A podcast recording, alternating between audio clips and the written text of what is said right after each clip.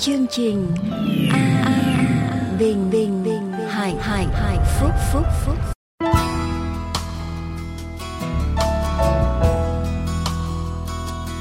Kính chào quý vị.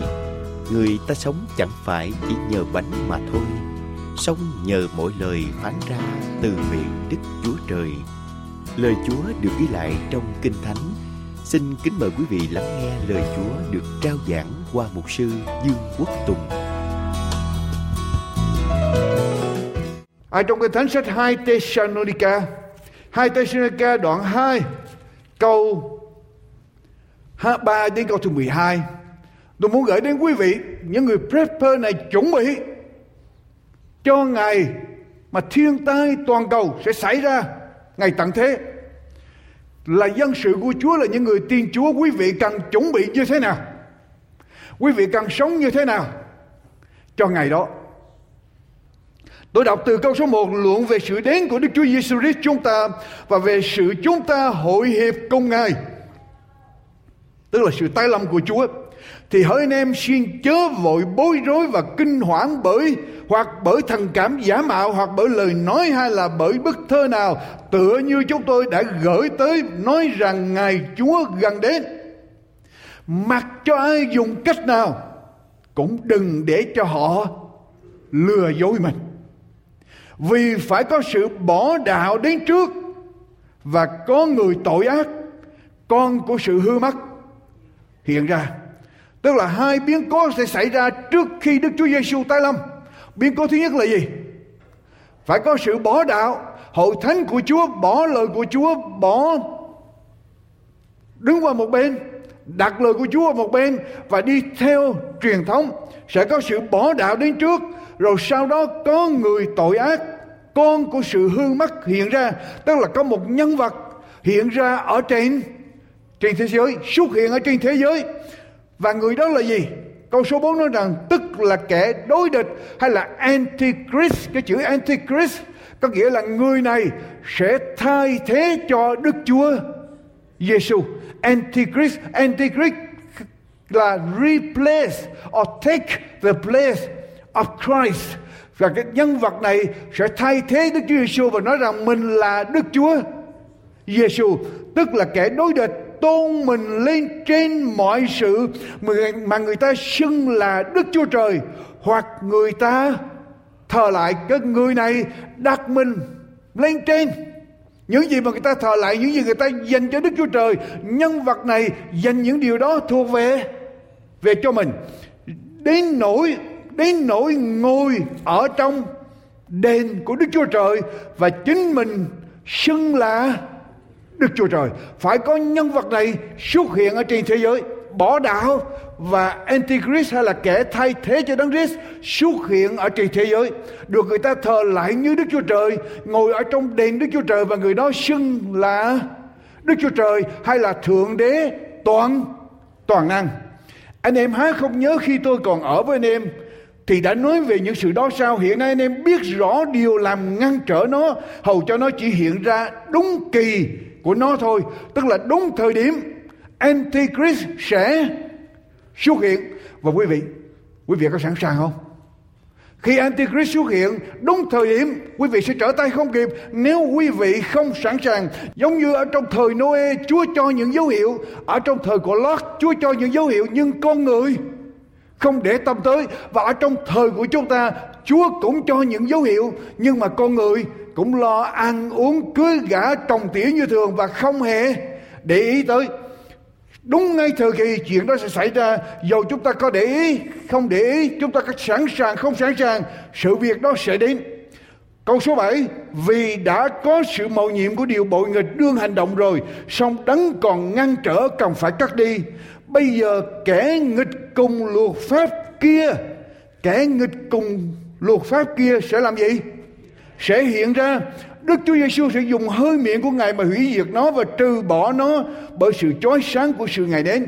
Như vậy thì Antichrist phải hiện ra trước và Đức Chúa Giêsu sẽ tái lâm sau. Sau đó khi Chúa tái lâm, Chúa sẽ hủy diệt Antichrist. Nhưng nếu chúng ta không biết được điều này thì chúng ta sẽ bị Antichrist làm gì? Dụ dỗ hết. Và quý vị đọc trong Khải Nguyên đoạn 13 Kinh Thánh nói rằng cả thế gian làm gì? Để đi theo và thờ thờ lại quyền lực này ở trong ngày cuối cùng. Cả thế gian để đi theo và thờ lại. Và quyền lực này đọc tiếp với tôi. Làm gì nữa? Kẻ đó sẽ lấy quyền của ai?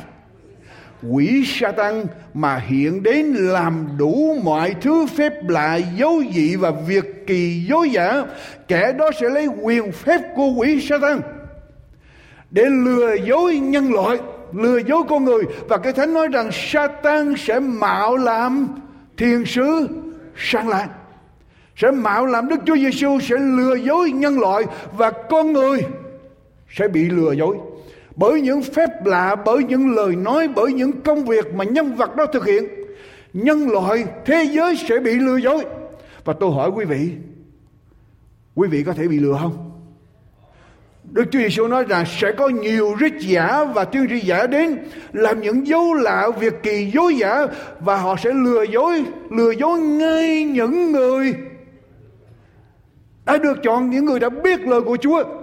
Quý vị, nếu chuyện đó xảy ra chúng ta có sẵn sàng hay không? Đọc tiếp thưa quý bà chị em. Kẻ đó sẽ lấy quyền của quỷ Satan mà hiện đến làm đủ mọi thứ phép lạ, dấu dị và việc kỳ dấu giả. Dùng mọi cách phỉnh dỗ không công bình mà dỗ những kẻ hư mắt. Vì chúng nó đã không nhận lãnh sự yêu thương của lẽ thật để được cứu rỗi ấy vì thế mà Đức Chúa Trời cho chúng nó mắc phải sự lầm lạc là sự khiến chúng nó tin điều dối giả, quý vị.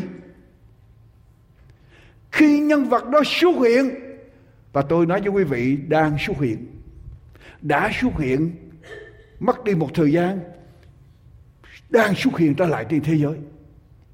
Khi nhân vật đó xuất hiện và xuất hiện trên toàn cầu, sẽ có những lời nói, sẽ có những hành động, và sẽ lấy quyền của quỷ Satan để lừa dối nhân loại. Và cái thánh nói Đức Chúa Trời để cho người ta làm gì? Rơi vào ở trong sự lừa dối đó. Đức Chúa Trời để cho nhân loại bị lừa. Có phải Chúa muốn con, lừa con người không? Đức Chúa Trời để cho nhân loại bị lừa. ấy vì thế mà Đức Chúa Trời cho chúng nó mắc phải sự lầm lạc là sự khiến chúng nó tin vào điều giả dối, lừa dối. Lý do tại sao vậy? Tại sao Đức Chúa Trời để cho con người, để cho nhân loại rơi vào sự lừa dối này thưa quý mạnh chị em? Why? Tại sao? Đọc lại câu trên. Câu số 10 phần B. Vì chúng nó không nhận lãnh sự yêu thương của lẽ vì chúng nó, vì con người không chịu mở lòng ra, nhận nhận lãnh. Nhận lãnh tức là đức chúa trời làm gì? Ban cho. Đức chúa trời ban cho sẵn sàng để ban cho con người. Và ban cho điều gì, thưa quý vị? Lòng yêu thương lẽ thật. Lòng yêu thương lẽ thật. Đức Chúa Trời sẵn sàng ban cho loài người lòng yêu thương sẽ lẽ thật. Đức Chúa Trời luôn luôn hành động. Đức Thánh Linh luôn luôn hành động. Và nhất là trước khi cửa ăn điện đóng, trước khi ma quỷ đến kỳ nó xuất hiện trọn vẹn, Đức Thánh Linh sẽ hành động để lẽ thật của Chúa được giảng ra. Nhưng mà con người làm gì? Đóng lòng lại không muốn mở lòng mình ra để nhận lãnh sự yêu thương của lẽ. Thật, yêu nó một cách khác, yêu lẽ lẽ thật. Tại vì họ không chịu nhận sự tình yêu dành cho lẽ thật mà Đức Chúa Trời ban cho. Cho nên Đức Chúa Trời phải để cho họ bị làm gì? Rơi vào ở trong sự lừa, dối trước khi hoạn nạn. Đổ xuống.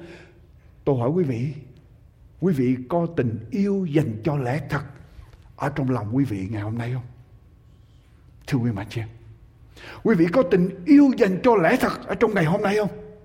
Ấy vì thế mà Đức Chúa Trời cho chúng nó mắc phải sự lầm lạc là sự khiến chúng nó tin điều giả dối hầu cho hết thảy những người không tin lẽ thật song chuộng sự không có bình đều bị phục ở dưới sự phán xét của Ngài. Hỡi anh em yêu dấu của Chúa còn như chúng tôi, phải vì anh em tạ ơn Đức Chúa Trời không thôi, vì vừa lúc ban đầu Ngài đã chọn anh em bởi sự nên thánh của Thánh Linh và bởi tin lẽ thật đã ban sự cứu rỗi cho anh em, quý vị. Yêu lẽ thật. Quý vị sẽ thấy một điểm lạ lùng ở trên thế giới ở trong thời Noe dân số tràn đầy ở trên thế giới. Nhưng mà quý vị, cho đến khi nước lụt đổ xuống bao nhiêu người được cứu? Bao nhiêu người vào trong tàu? Chỉ có 8 người. Có một số người khác tin và họ chết ngay trước khi nước lụt. Cho nên chỉ còn lại 8 người tin để bước vào trong tàu. Quý vị, đây có phải là một cái dấu hiệu không? dân cư ở trên thế giới đầy dẫy ở trong thời của Noe nhưng chỉ có một thiểu số một số rất rất rất ít. Trung tín với Chúa mà họ có thể đứng vững được cho đến khi đại họa đổ xuống trên thế gian. Và ở trong ngày cuối cùng của y hệt như vậy sẽ có một số người ở trên thế giới. Và những người này mặc cho ai sống, mặc cho ai làm gì, mặc cho ai. Mặc cho thế gian, mặc cho mọi sự xảy ra, họ chỉ có một điều họ làm. Là họ làm gì? Yêu lẽ yêu lẽ thật, yêu lẽ thật. Kinh thánh nói yêu lẽ thật, chứ không nói tới yêu mến chúa. Yêu mến chúa còn mơ hồ lắm. Tôi nói là tôi yêu chúa, nhưng mà yêu chúa như thế nào? Mỗi người đều có chúa hết, mỗi người đều suy nghĩ chúa của mình hết và mình đều yêu chúa mà mình muốn, nhưng mà ở đây là yêu lẽ thật. Tại vì chúa của thánh kinh là chúa của lẽ thật. Và nếu chúng ta không chấp nhận lẽ thật, không yêu lẽ thật, chúng ta không thể nào yêu chúa của lẽ lẽ thật được. Và đây là cái dấu hiệu là ở trong ngày cuối cùng, ở trong cái thánh nói rằng những kẻ không công bình cứ không công bình, những kẻ làm ác cứ làm ác, những kẻ công bình cứ tiếp tục sống công bình, những kẻ nên thánh tiếp tục sống nên thánh. Và số người này họ yêu lẽ thật của của Chúa, họ yêu lẽ thật, thưa quý vị. Những người nhận lãnh sự yêu thương lẽ thật sẽ không bị lừa dối, không bị dụ dỗ, không bị lôi kéo theo đám đông. Những người nhận lãnh sự yêu thương lẽ thật, họ sẽ không bị antichrist lừa dối. Quý vị, lừa dối là sao? Thưa quý mạnh chị lừa dối nghĩa là sao? Lừa dối nghĩa là bề ngoài, nhìn bề ngoài rất là tốt rất là hay, rất là lôi cuốn, rất là hấp dẫn. Bề ngoài có vẻ yêu thương, bề ngoài mềm mại, bề ngoài thu hút, bề ngoài hứa hẹn rất là nhiều. Nhưng thật sự ở bên bề trong thì sao? Có một âm mưu đen tối, một sự lừa dối ở bên trong. Mà người bên ngoài, nhìn bề ngoài sẽ không bao giờ nhận ra được và Antichrist sẽ hiện ra kẻ thay thế Đức Chúa Giêsu sẽ hiện ra lừa dối nhân loại. Tại vì sao? Vì bề bề ngoài. Và quý vị nếu quý vị không yêu lẽ thật, quý vị nhìn bề ngoài không, quý vị sẽ bị rơi vào ở trong sự lừa dối, rơi vào ở trong ở trong âm mưu của Satan. Ở bên ngoài đều tốt đẹp, bên ngoài lôi cuốn hấp dẫn yêu thương, hứa hẹn rất nhiều nhưng ở bên trong, thật sự bên trong, đi nghịch trở lại đường lối chân thật của Đức Chúa. Đức Chúa Trời. Có một người, ông ta lái xe trên đường phố. Ông ngưng lại, ông muốn đậu xe ở trên đường, ở bên vệ đường, để đi vào trong một cửa tiệm cho nên khi ông ngừng xe lại ông lui xe trở lại để đậu xe ở trong dọc theo ở trên cái đường thì có một cái khoảng cách để cho xe ông đi vào. Ở phía trước có xe phía sau có xe ngay dưới đường phố này. Và ông lui xe vào. Khi ông lui vào ông đụng cái xe đã đậu trước ở phía đằng sau. Khi ông đụng vào trong cái xe đậu trước phía đằng à, đang đậu phía đằng sau đó đụng vào xe ông để xe mình trở lại cho thẳng rồi. Ông mở cửa ra ông mới tới nghe cái xe mà ông đụng vào ông lấy một tờ giấy ra ông viết. Ông viết những lời như sau. Tôi mới vừa tông vào xe của bạn. Và có những người chung quanh đang thấy và đang nhìn tôi coi coi coi thử tôi đang làm gì. Cho nên họ nghĩ rằng tôi đang viết địa chỉ, tên và địa chỉ và số phone của tôi xuống để cho bạn. Nhưng tôi không làm điều đó. Chúc may mắn lấy miếng giấy đó, bỏ trên cây cái cần quạt nước của xe kia. Quý vị, nếu nhìn bề ngoài chúng ta nghĩ ông đó như thế nào? Người đàng hoàng, người tốt. Ông làm đúng. Nhưng cho đến khi nào mắt quý vị đọc được những dòng chữ đó, thấy rõ thật sự những gì ông muốn làm, quý vị có biết con người đó là con người như thế nào, phải không? Antichrist, nếu quý vị nhìn bề ngoài quý vị sẽ thấy người đó hoàn toàn tốt đừng quên kinh thánh nói rằng ma quỷ mạo làm thiên sứ sáng láng và nó sẽ mạo làm Đức Chúa Giêsu. Mà nếu chúng ta không yêu lẽ thật, không tìm kiếm ở trong lẽ thật, chúng ta chỉ nhìn bề ngoài không chuyện gì xảy ra. Chúng ta sẽ bị lừa dối. Quý vị có biết lẽ thật không? Quý vị có biết lẽ thật không? Để quý vị yêu lẽ thật thưa quý vị biết lẽ thật một vấn đề Nhưng mà yêu lẽ thật là một vấn đề khác nữa Và quý vị có biết lẽ thật là gì không? Một cậu bé đi vào trong một trung tâm shopping center, trung tâm buôn bán, trung tâm thương mại, vào trong một mùa Giáng sinh. cậu đi vào ở trong đó, chợ nhộn nhịp đông người như vậy, người ta đi qua đi lại tấp nập, cậu bé đứng một bên trước cửa tiệm khóc, chùi nước mắt. Vừa khóc vừa nói tôi muốn mẹ tôi. I want my mommy, I want my mommy. Tôi muốn mạnh nữa mẹ tôi, tôi muốn mẹ tôi. Những người đi qua đi lại thấy vậy tội nghiệp. Có người mở tiền ra mở bắp ra lấy tiền cắt 25 xu lấy đồng tiền này kia. Cậu bé để bên cạnh cái hộp người ta bỏ vào tiền vào cho cậu bé. Rồi nín đi con chút xíu mẹ con trở lại tìm con để cho cậu bé nín. Bỏ này bỏ kia sau đó cậu bé đang khóc. Một người đi tới bên cạnh cậu bé mới nói rằng, tao biết mẹ con ở đâu, đi theo ta. Tao dẫn tới mẹ con. Cậu bé đang chui nước mắt. Nghe ông kia nói nói vậy, tao biết mẹ con ở đâu. Cậu bé tôi cũng biết mẹ tôi đâu nữa. Đừng nói gì hết, để cho ta tiếp tục cho thêm cho tôi. Quý vị, nhìn bề ngoài thì sao? Chúng ta tội nghiệp, nhưng mà ai biết được, phải không? Nếu quý vị bay máy bay ở trên máy bay bay ngang qua tiểu bang Arizona, quý vị thấy chuyện gì? Nguyên cái sa mạc, những cái vùng mà sa mạc nắng cháy, đột nhiên xuất hiện những cái hotel, khách sạn thật là đẹp. Và chung quanh đó toàn là màu xanh màu xanh lá cây cỏ xanh xanh tươi. Lý do tại sao? Vì có biết tại sao không? Những cái xanh đó là gì? Sơn.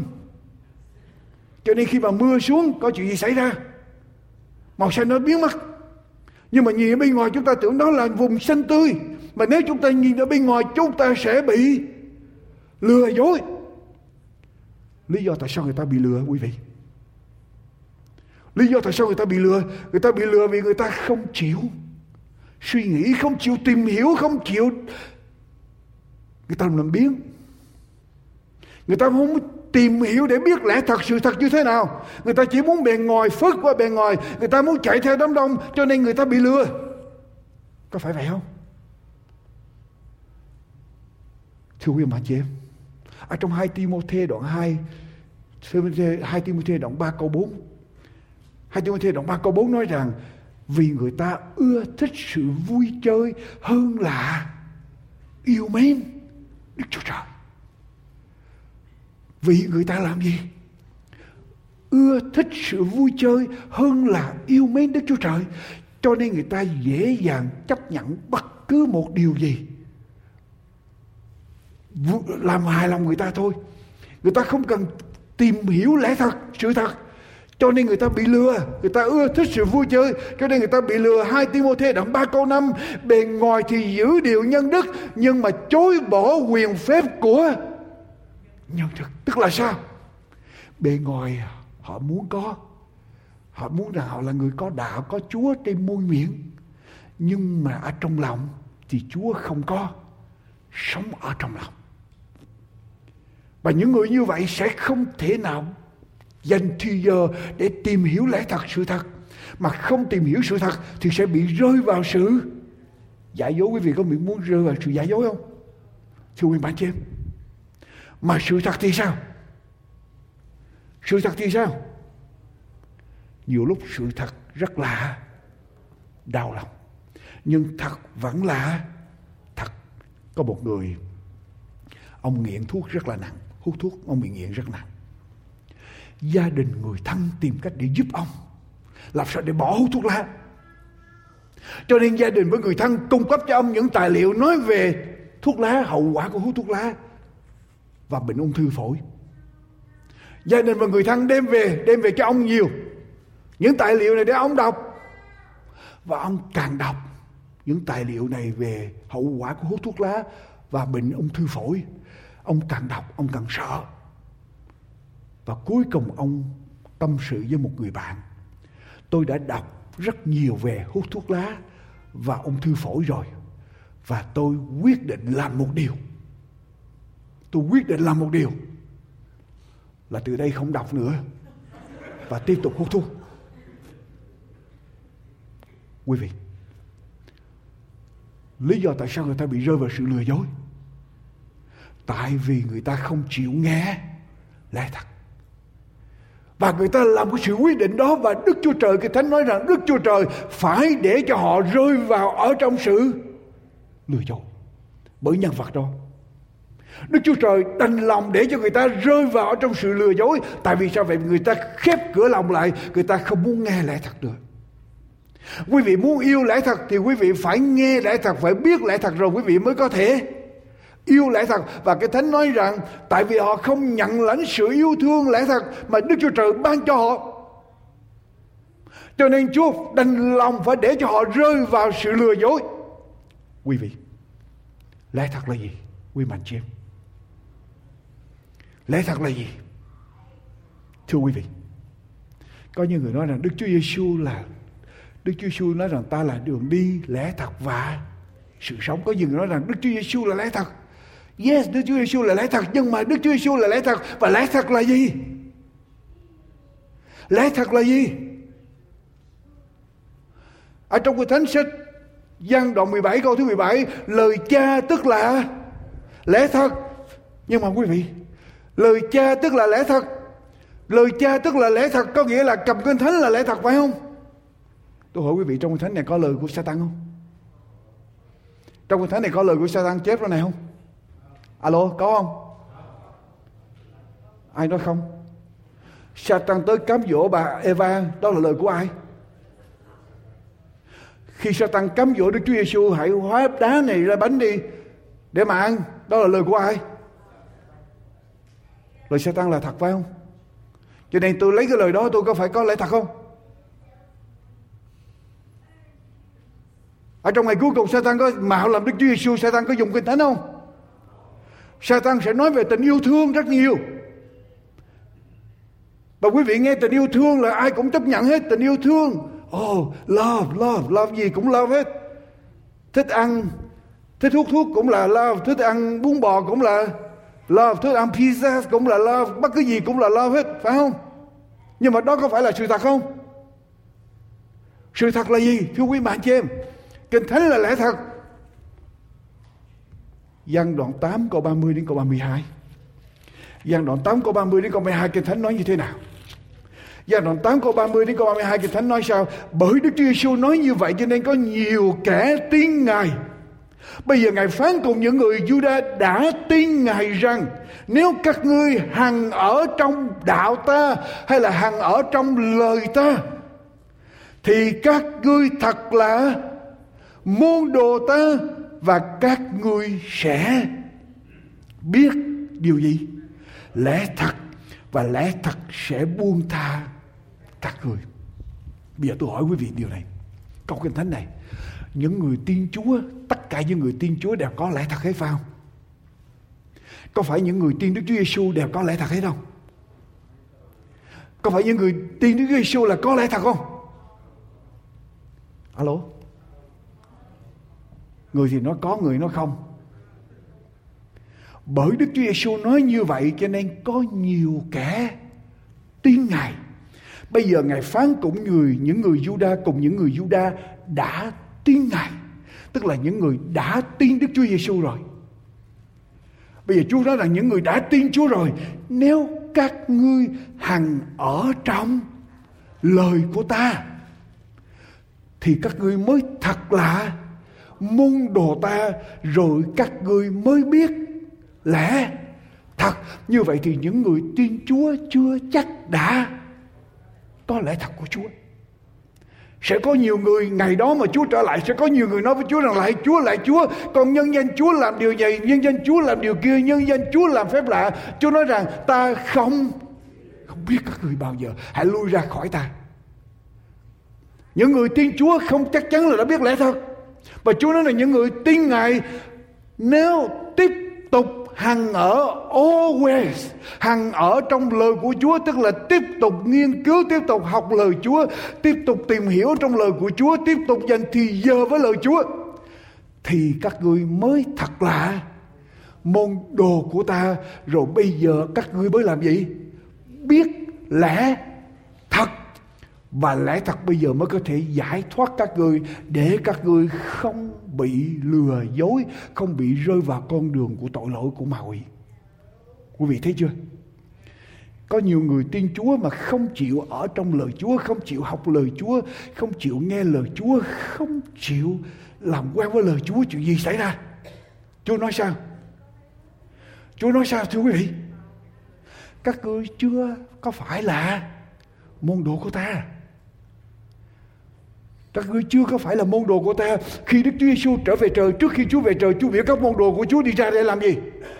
Hãy đi khắp đất để làm gì? Ở trong tiếng Việt nói rằng dạy dỗ cho muôn dân, nhưng mà trong tiếng Greek nói rằng hãy đi khắp đất làm cho họ trở thành môn đồ của ta. Mà môn đồ của Chúa là những người như thế nào? Là những người hằng ở trong lời của Chúa. Đạo Chúa tức là lời Chúa. My word. Lời của Chúa tức là chúng ta càng ở trong lời của Chúa, càng sâu nhiệm ở trong lời Chúa, càng dầm thấm cuộc đời của chúng ta trong lời của Chúa. Bây giờ chúng ta mới trở thành môn đồ của Chúa, rồi chúng ta mới biết được lẽ lẽ thật. Quý vị, như vậy, như vậy, người ta đức tin đến bởi sự người ta nghe. Như vậy thì có những phần ở trong cái thánh người ta nghe cho người ta đức tin để người ta tin ở trong Chúa, nhưng chưa chắc ở trong đó có lẽ lẽ thật, đúng không? Tại vì chúa phán với những người đã tin chúa rằng nếu các ngươi hằng ở trong lời của ta, thì các ngươi mới thật là môn đồ của ta và bây giờ các ngươi mới biết được lẽ thật. Cho nên có những người tin chúa, họ nghe lời chúa. Họ tin chúa nhưng mà họ không có lẽ thật. Và họ và họ phải tiếp tục ở trong lời Chúa sâu nhiệm ở trong lời Chúa thì họ mới có được lẽ thật. Như vậy lẽ thật là gì, thưa quý bạn chị em? Đức Chúa Giêsu Chúa nói rằng ta là đường đi và lẽ thật và Kinh Thánh làm chứng về Đức Chúa Giêsu Kinh Thánh là lẽ thật và có những người tin Chúa đã nghe Kinh Thánh và Chúa nói rằng chưa chắc các người có lẽ thật. Như vậy lẽ thật là gì? Thưa quý vị, tin Chúa chưa chắc đã có lẽ thật. Như vậy lẽ thật là gì? Lẽ thật là gì? Nếu chúng ta không yêu lẽ thật, không biết lẽ thật, chúng ta sẽ không yêu được lẽ thật. Mà nếu chúng ta không biết lẽ thật, không yêu lẽ thật, chúng ta sẽ bị rơi vào sự lừa dối của Satan, của Antichrist. Như vậy lẽ thật là gì? Một gian đoạn 2 câu 3 câu 4. Một gian đoạn 2 câu 3 câu 4. Lẽ thật là gì? Thưa quý bạn chị em. Lẽ thật là gì? Này tại sao chúng ta biết mình đã biết Ngài? Ấy là tại chúng ta giữ các điều răn của Ngài Kẻ nào nói ta biết Ngài mà không giữ điều răn Ngài là người nói dối lẽ thật. Lẽ thật như thế nào? Quyết không ở cùng người đó. Bất cứ người nào nói rằng con tin Chúa, con biết Chúa mà không giữ điều răn của Chúa thì đó là người nói dối và những người đó Kinh Thánh nói như thế nào? Quyết nghĩa là sao? Là chắc chắn. Đây là điều chắc chắn. Nếu các ngươi nói rằng các ngươi biết ta mà các ngươi không giữ các điều răn ta, thì các ngươi là người nói dối và đây là một điều chắc chắn là các ngươi không có lẽ thật hay chân lý. như vậy chân lý với lẽ thật tức là gì chân lý hay lẽ thật là gì là gì, thưa quý vị nếu các ngươi không giữ điều răn, nếu kẻ nào nói ta biết Ngài mà không giữ các điều răn của Ngài là người nói dối lẽ thật, quyết không ở trong người đó. Như vậy lẽ thật là gì, thưa quý vị? Lẽ thật của Chúa là gì? Là điều răn là mệnh lệnh của Chúa ban cho loại loại người. Nắm vững chưa? Nếu các ngươi không yêu lẽ thật thì các ngươi sẽ bị rơi vào sự lừa lừa dối trong ngày cuối cùng. Và ở đây chúng ta thấy lẽ thật là gì? Kẻ nào nói ta biết Ngài mà không giữ điều răn Ngài là người nói dối lẽ thật, quyết không ở trong ở trong người đó, quý vị. Thi Thiên đoạn 119 câu 142. Thi Thiên đoạn 119 câu 142. Thi Thiên đoạn 119 câu 142. Sự công bình của Chúa là sự công bình đời đời. Hay là tiêu chuẩn đạo đức của Chúa, hay là nói đúng ra là luật pháp của Chúa. Luật pháp của Chúa là là gì? Thật. Luật pháp của Chúa là thật. Luật pháp là gì đây? Điều răn của Chúa là thật. Ai không giữ điều răn của Chúa là người đó không có lẽ lẽ thật. Nắm vững chưa? Chỉ có những người nào ở trong lời của Chúa, hằng ở trong lời Chúa, những người đó mới biết được lẽ thật của Chúa, mới thật là môn đồ của Chúa. Sự công bình của Chúa là sự công bình đời đời hay là tiêu chuẩn luật pháp của Chúa là đời đời. Luật pháp của Chúa là thật. Câu 151, câu 152 của sách Thi Thiên đoạn 119. Hỡi Đức giê va Ngài ở gần các điều răn của Ngài là chân thật cứ theo chứng cớ của Chúa tôi biết từ lâu rằng Chúa lập các điều răn ấy cho đến đời đời như vậy thì quý vị có những người tin Chúa mà bỏ điều răn Chúa thì sao? Những người tin Chúa mà bỏ điều răn Chúa thì sao? Không có lẽ thật. Không có lẽ thật ở trong những người đó. Quý vị nắm vững chưa? Những người nào tin Chúa mà bỏ điều răn Chúa, những người đó không có lẽ thật. Điều răn của Chúa tức là lẽ thật. Quý vị biết không?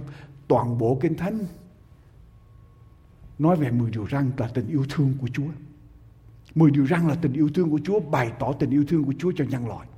Tình yêu thương là làm trọn luật pháp của Chúa. Và nếu chúng ta không có điều răn của Chúa, chúng ta không có thật.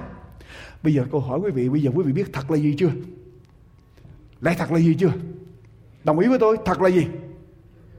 Là điều răn của Chúa, luật pháp của Chúa. Không giữ điều pháp của Chúa thì không có lẽ thật mà không có lẽ thật thì không thể nào yêu lẽ. Lẽ thật. Mà không có lẽ thật, không yêu lẽ thật thì sẽ bị rơi vào sự cám dỗ ở trong ngày cuối cùng. Rơi vào sự lừa dối ở trong ngày cuối cùng. Yêu lẽ thật. Yêu lẽ thật là gì, thưa quý vị? Yêu lẽ thật là gì? Tức là yêu luật pháp của Chúa, yêu điều răn của Chúa. Yêu lẽ thật tức là yêu luật pháp của Chúa, yêu điều răn của Chúa. Có phải vậy không? Có người nói rằng con yêu Chúa. Chúa ơi, con yêu Chúa nhiều lắm. Con sẵn sàng chết cho Chúa. Con bỏ ngày thứ bảy. Con giữ ngày thứ bảy cho ta nha. Đi tới gặp ta. Ồ khoan chút. Con đang bận công việc làm rắc rối. Chúa ơi, con yêu Chúa nhiều lắm. Con sẵn sàng chết cho Chúa. Mà dành một ngày cho Chúa thì sao?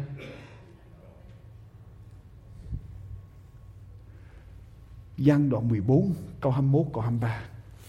Giang đoạn 14 câu 21 câu 23. Giang đoạn 14 câu 21 câu 23 Kinh Thánh nói sao? Ai có các điều răn của ta và vâng giữ lấy, ấy là kẻ yếu mến ta. Người nào yêu mến ta sẽ được cha ta yêu lại, ta cũng sẽ yêu người và tỏ cho người biết ta. Người nào có các điều răn của ta và vâng giữ lấy, ấy là kẻ như gì? Yêu mến ta. Yêu lẽ thật, tức là yêu điều yêu điều răn. Yêu điều răn tức là những người như thế nào? Vâng giữ điều răn. Những người vâng giữ điều răn là những người như thế nào? Là những người yêu yêu Chúa, nói một cách khác. Quý vị không thể nào tách yêu Chúa ra khỏi yêu điều răn của của Chúa. Quý vị không thể nào tách lẽ thật ra khỏi điều răn của của Chúa. Quý vị biết 10 điều răn của Chúa không? Quý vị biết 10 điều răn của Chúa không? Câu số 23 Đức Chúa Giêsu đáp rằng nếu ai yêu mến ta thì vâng giữ lời ta, cha ta sẽ yêu thương người. Chúng ta đều đến cùng người và ở trong người. Người nào yêu lẽ thật là người đó yêu điều răn của của Chúa. Mà yêu điều răn của Chúa thì vâng giữ điều răn của Chúa và đó là những người yêu mến Chúa. Đừng để cho ai dạy cái gì khác cho quý vị hết. Đừng để cho ai nói vô nói ra nữa. Quý vị, chúng ta đã ở trong thời kỳ cuối cùng. Chúng ta thấy những biến chuyển đang xảy ra trên thế giới. Chúng ta cần phải yêu điều răn của Chúa, yêu lẽ thật của Chúa, tức là yêu điều răn của Chúa. Ở trong sách Giăng thứ nhất, đoạn 5 câu 1 đến câu 5. Giăng thứ nhất, đoạn 5 câu 1 đến câu 5, Kinh Thánh nói như thế nào? Giăng thứ nhất, đoạn 5 câu 1 đến câu 5. Ai tin Đức Chúa Giêsu là đấng Christ thì sanh bởi Đức Chúa Trời và ai yêu Đức Chúa Trời là đấng đã sinh ra thì cũng yêu kẻ đã sinh ra bởi Ngài. Tức là yêu Chúa, yêu người. Chúng ta biết mình yêu con cái Đức Chúa Trời khi chúng ta yêu Đức Chúa Trời và giữ vẹn các điều răn của Ngài. Yêu Chúa tức là yêu những người con cái của Chúa mà yêu những người con cái của Chúa tức là vâng giữ điều răn của Chúa. Vì này là sự yêu mến Đức Chúa Trời, Tức là chúng ta vâng giữ điều răn của Ngài. Điều răn của Ngài chẳng phải là nặng nề Vì hệ sự gì sanh bởi Đức Chúa Trời. Thì thắng hơn thế gian và sự thắng hơn thế gian, ấy là đức tin của chúng ta ai là người thắng hơn thế gian há chẳng phải kẻ tin Đức Chúa Giêsu là con của Đức Chúa Trời sao? Nói một cách khác chúng ta không tách tình yêu ra khỏi điều răn của Chúa được. Người nào yêu Chúa thì sẽ giữ điều răn của Chúa, yêu con cái Chúa thì sẽ giữ điều răn của Chúa. Mà nếu bỏ điều răn của Chúa thì không thể nào nói là con yêu Chúa được, mà bỏ điều răn của Chúa thì không có lẽ lẽ thật. Và thưa thưa quý vị, ngày thứ bảy điều răn thứ tư có phải là điều răn của Chúa không? Tôi sẽ đi tới cho quý vị thấy ngày cuối cùng Antichrist sẽ bỏ đi cả bốn điều răng đầu. Ngày cuối cùng Antichrist sẽ bỏ đi cả bốn điều răng đầu. Và quý vị có sẵn sàng không? Quý mạnh chị em, quý vị có yêu điều răn của Chúa không? Yêu lẽ thật tức là yêu điều răn của Chúa. Câu hỏi của tôi cho quý vị, quý vị có yêu điều răn của Chúa không? Thưa quý bà chị em, quý vị có yêu điều răn của Chúa không? Quý vị có yêu điều răn của Chúa không? Quý vị nói có. Quý vị, sư đồ Phaolô mà còn nói rằng khi tôi muốn làm điều lành thì điều giữ dính dấp theo tôi. Sư đồ Phaolô mà còn viết như vậy và quý vị nói rằng quý vị yêu điều răn của Chúa. Yêu tức là giữ. Nhưng mà bởi bản chất mình là mình yêu gì? Mình yêu gì? Chúa nói rằng đây, đây là những thức ăn không thanh sạch con không được ăn. Nhưng mà bởi bản chất tôi thích bún bò giò heo. Tôi nói là tôi yêu Chúa. Còn gì nữa? Bởi bản chất chúng ta là gì? Chúng ta yêu tội lỗi, thích tội lỗi. Nhưng mà trong thánh nói rằng yêu lẽ thật tức là yêu điều. Điều răn của Chúa. How can it be? Làm sao chuyện này có thể xảy ra được thưa quý mạnh chị em? Bởi bản chất tôi thích khi tôi muốn làm điều lành, làm theo lời của Chúa dạy, làm theo điều răn của Chúa, điều giữ, dính dấp theo tôi. Làm sao chúng ta yêu điều răn của Chúa được? Bao nhiêu người ngồi đây cho rằng mình yêu điều răn của Chúa, thật sự yêu điều răn của Chúa. Chết rồi.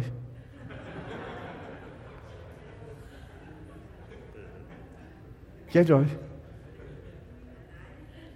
Không ai dám giơ tay hết. Bởi vì họ không chịu nhận lãnh sự yêu thương của lẽ thật. Cho nên, ấy vì thế mà Đức Chúa Trời đành để cho họ bị rơi vào sự lừa dối của Antichrist. Mà yêu lẽ thật tức là yêu điều điều răn của Chúa. Bao nhiêu người ngồi đây yêu điều răn của Chúa? Quý vị, come on. Tôi giảng quý vị ba chục năm này, không có một cái tay nào đưa ly hết. Nó, tôi hỏi quý vị bao nhiêu người ngồi đây yêu điều răn của Chúa? Câu hỏi của tôi chừng đó là quý vị phải trả lời thôi. Ok, đưa cao giùm tôi.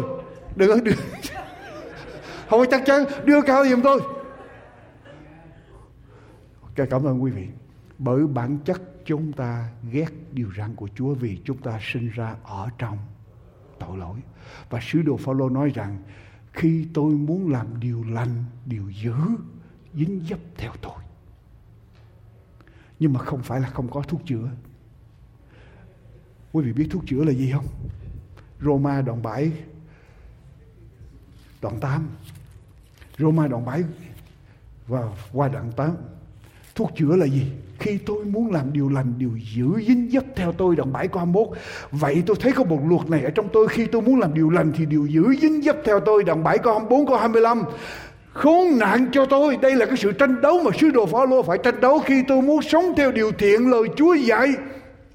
Tôi bị cám dỗ để sống theo thế gian, sống theo xác thịt. Làm điều nghịch lại lời của Chúa. Và sứ đồ Phaolô bị sự tranh đấu này ở trong tâm hồn của ông. Và quý vị, tôi chắc chắn là tất cả chúng ta đều bị hết. Tất cả chúng ta đều có sự tranh đấu đó hết mỗi sáng thứ bảy quý vị muốn, tối ngày thứ sáu mặt trời lặn, quý vị biết đó là ngày sao bát của Chúa, phải ngưng lại để nghỉ ngơi, để thông công với Chúa. Nhưng mà ồ thôi để cho tôi giặt cái đồ ra, để tôi hút bụi ra. Tôi làm này, tôi làm khác. Xong rồi, nhìn trở lại. Ồ, qua tới ngày thứ nhất rồi. Khi tôi muốn làm điều lành, điều dữ, dính dấp theo tôi nhưng mà không có nghĩa là không có thuốc chữa câu số 24 khốn nạn cho tôi. Ai sẽ cứu tôi thoát khỏi thân thể hay chết thân thể tội lỗi? Thân thể làm theo điều dữ này. Khốn nạn cho tôi. Ai cứu tôi ra khỏi cái bản chất làm theo điều dữ? Làm theo cái điều mà không đúng đẹp, không đẹp lòng Chúa. Câu số 25 cảm tạ Đức Chúa Trời. Nhờ Đức Chúa Giêsu Christ là Chúa chúng ta. Tức là những người nào tin nhận Đức Chúa Giêsu, đầu phục Đức Chúa Giêsu có chuyện gì xảy ra? Quý vị, câu số đoạn 8 câu 1 cho nên hiện nay chẳng còn có sự đoán phạt nào cho những kẻ ở trong Đức Chúa Giêsu Christ vì luật pháp của Thánh Linh sự sống đã nhờ Đức Chúa Giêsu Christ buông tha tôi khỏi luật pháp của sự tội và sự chết. Tức là sao? Những người tin nhận Đức Chúa Giêsu sẽ nhận được Đức Thánh Đức Linh. Và nếu chúng ta chăm về Đức Thánh Linh, chúng ta thông công với Đức Thánh Linh, chúng ta nói chuyện với Đức Thánh Linh, Đức Thánh Linh giống như là cái nguồn động lực đấng phù hộ chúng ta đi bên cạnh chúng ta. Nếu chúng ta cứ nhắc nói chuyện với Đức Thánh Linh, Đức Thánh Linh ghi luật pháp vào ở trong ở trong lòng. Quý vị có thấy rằng khi nào người ta dễ phạm tội nhất? Quý mạnh chị Khi nào người ta dễ phạm tội nhất? Khi nào? Khi người ta ở một mình là người ta dễ phạm tội nhất. Cái đúng vậy không? Khi người ta ở một mình, người ta dễ phạm tội nhất. Người ta đâu có phạm tội, thường thường mấy người điên mới phạm tội trước đám đông, phải không? Để họ không biết được không? Điên họ phạm tội trước đám đông mới bị bắt. Nhưng mà thường thường người ta phạm tội là ở trong chỗ kiến không có người biết, không có người thấy. Nhưng nếu chúng ta thông công với đức thánh linh, nói chuyện với đức linh luôn luôn đốt lên làm gì? Ở bên cạnh thì bao giờ có quý vị ở một mình đâu. Cho nên quý vị sắp sửa làm bậy, có chuyện gì xảy ra? Chúa nói liền, không được nghe con. Không được nghe con. Chúa cảnh cáo liền, phải không? Nếu chúa, chúng ta thông công, chúa đi bên cạnh, chúa sẽ nhắc nhở chúng ta. Đọc xuống câu số 4 Hầu cho sự công bình mà luật pháp buộc phải được làm trọn ở trong chúng ta Là kẻ chẳng noi theo xác thịt, Nhưng noi theo Thánh Linh. Tức là nếu chúng ta có Đức Linh, chúng ta sẽ sống theo luật pháp của Đức Chúa. Đức Chúa Trời. Thật thế kẻ sống theo xác thịt thì chăm những sự thuộc về xác thịt. Còn kẻ sống theo thánh linh thì chăm những sự thuộc về thánh linh. Và chăm về xác thịt sinh ra sự chết. Còn chăm về thánh linh thì sinh ra sự sống và bình an. Vì sự chăm về xác thịt nghịch với Đức Chúa Trời. Bởi nó không phục ở dưới luật pháp của Đức Chúa Trời là cũng không thể phục được. Và những kẻ sống theo xác thịt thì không thể đẹp lòng Đức Chúa Trời. Muốn phục ở dưới luật pháp Đức Chúa Trời phải có Đức Thánh. Đừng lên. Như vậy trở lại với tôi. Tôi muốn nói với quý vị.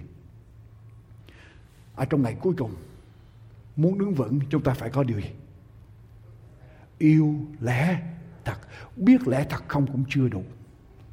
Quý vị biết lẽ thật không chưa đủ. Biết vẫn rơi như thường. Nhưng mà phải đi đến cái trình độ yêu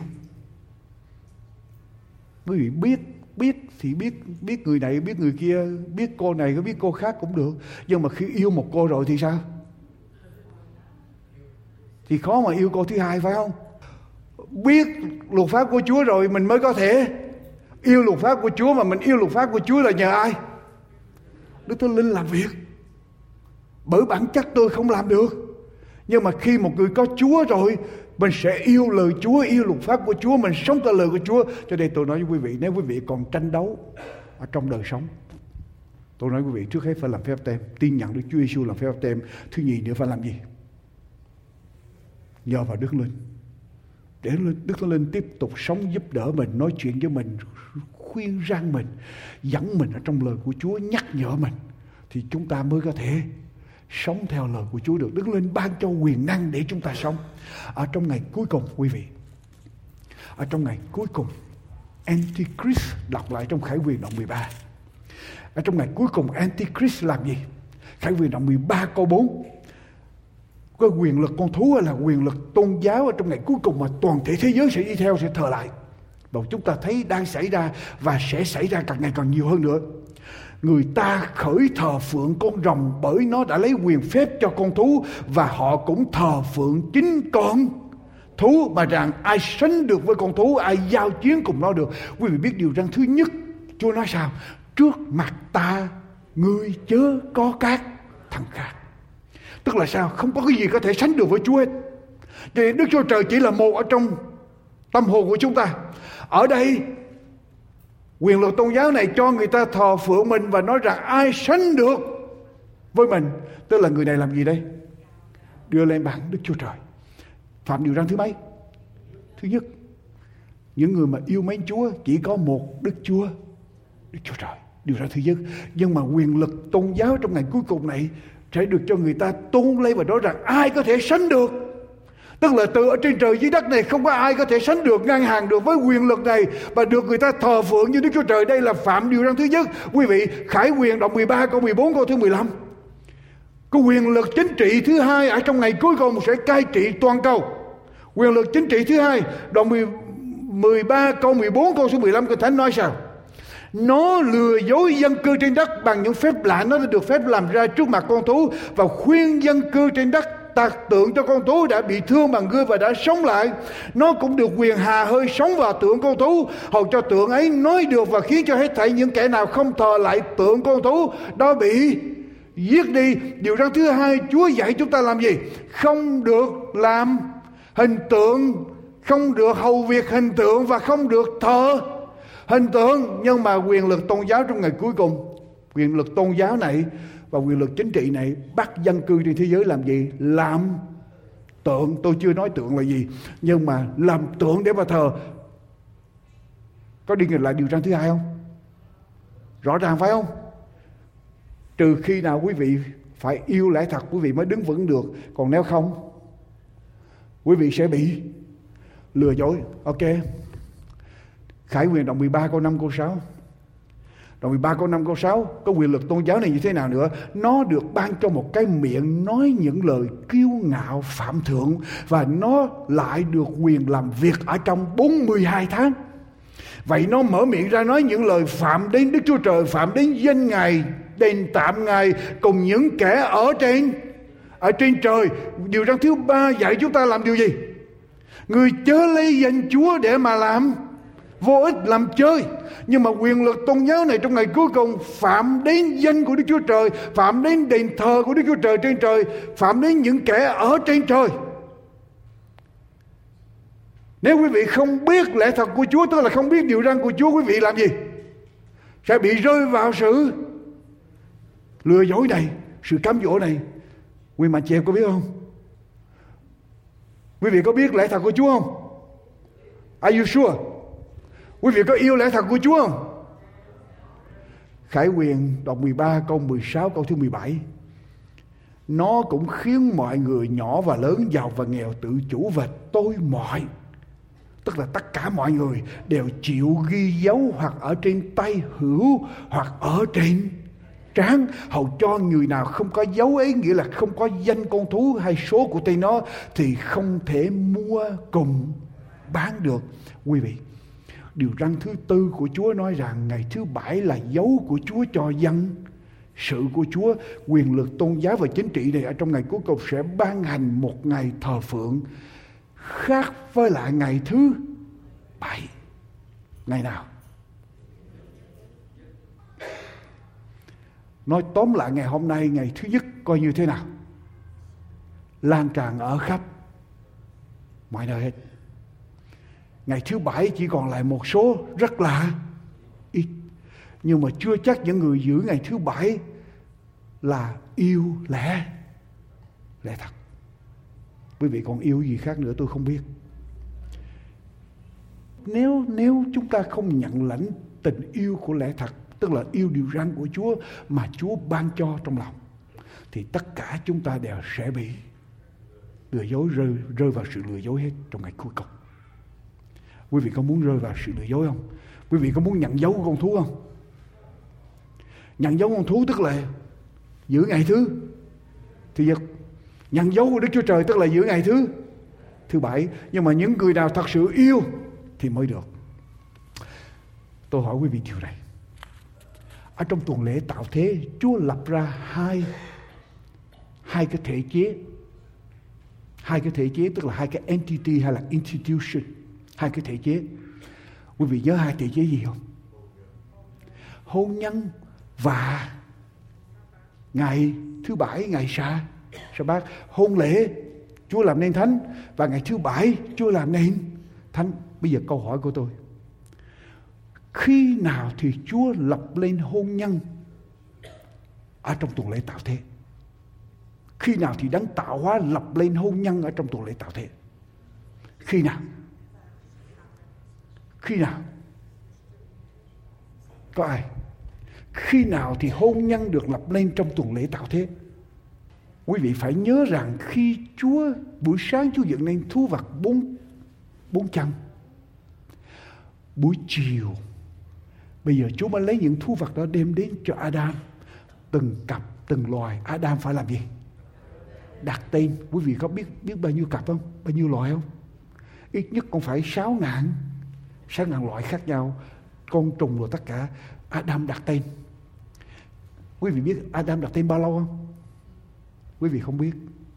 Adam đặt tên xong bây giờ Adam mới nghĩ trở lại mình. Không có một người nào để phụ giúp mình, để làm bạn với mình. Không lý mình đi tới con cọp mà kêu nó làm bạn với mình.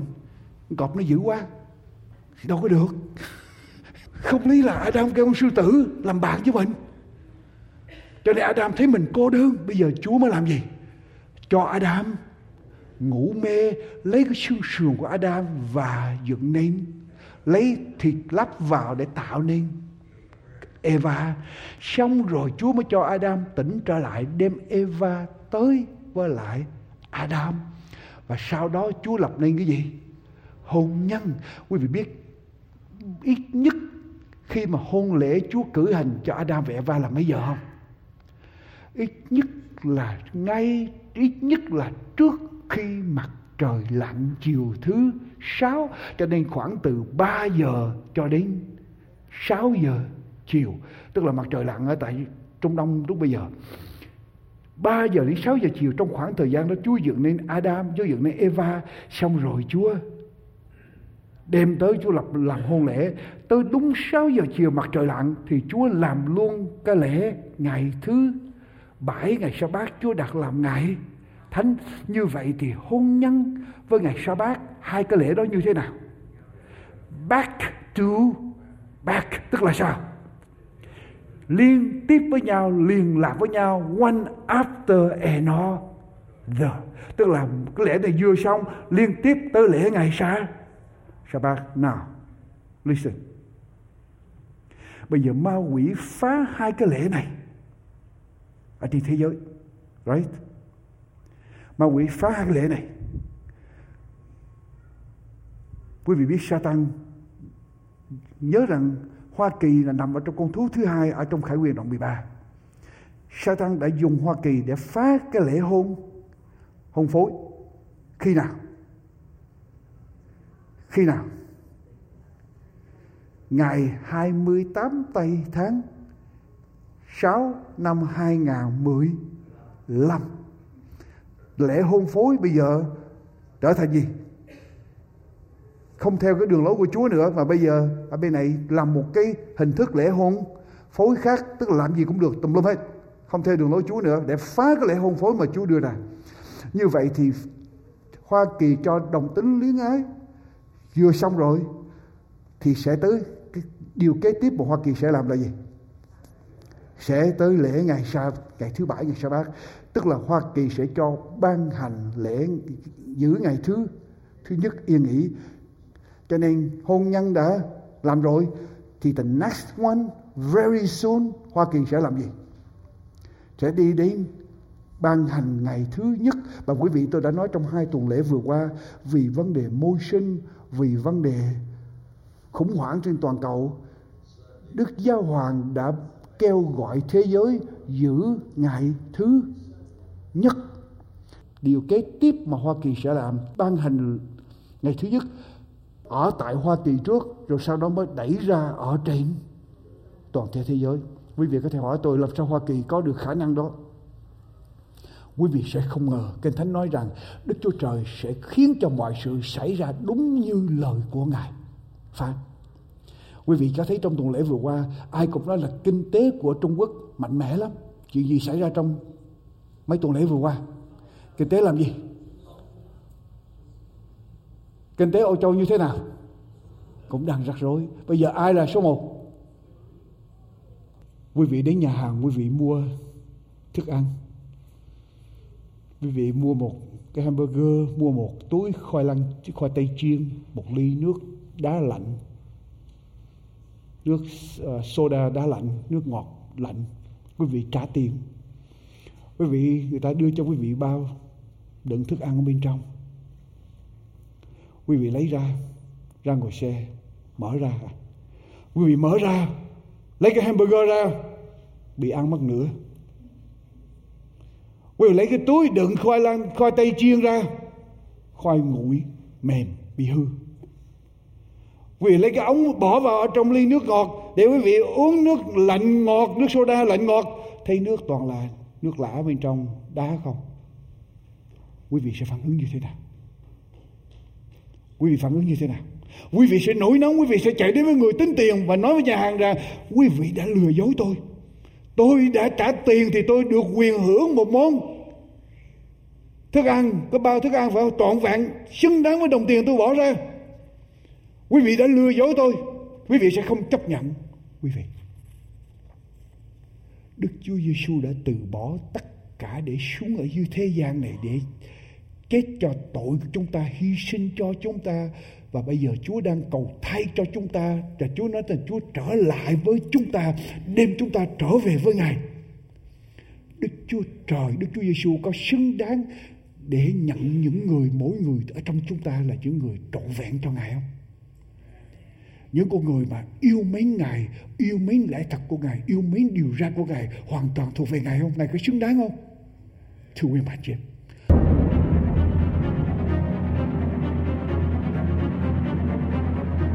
An Bình hạnh phúc đến đây xin tạm chấm dứt.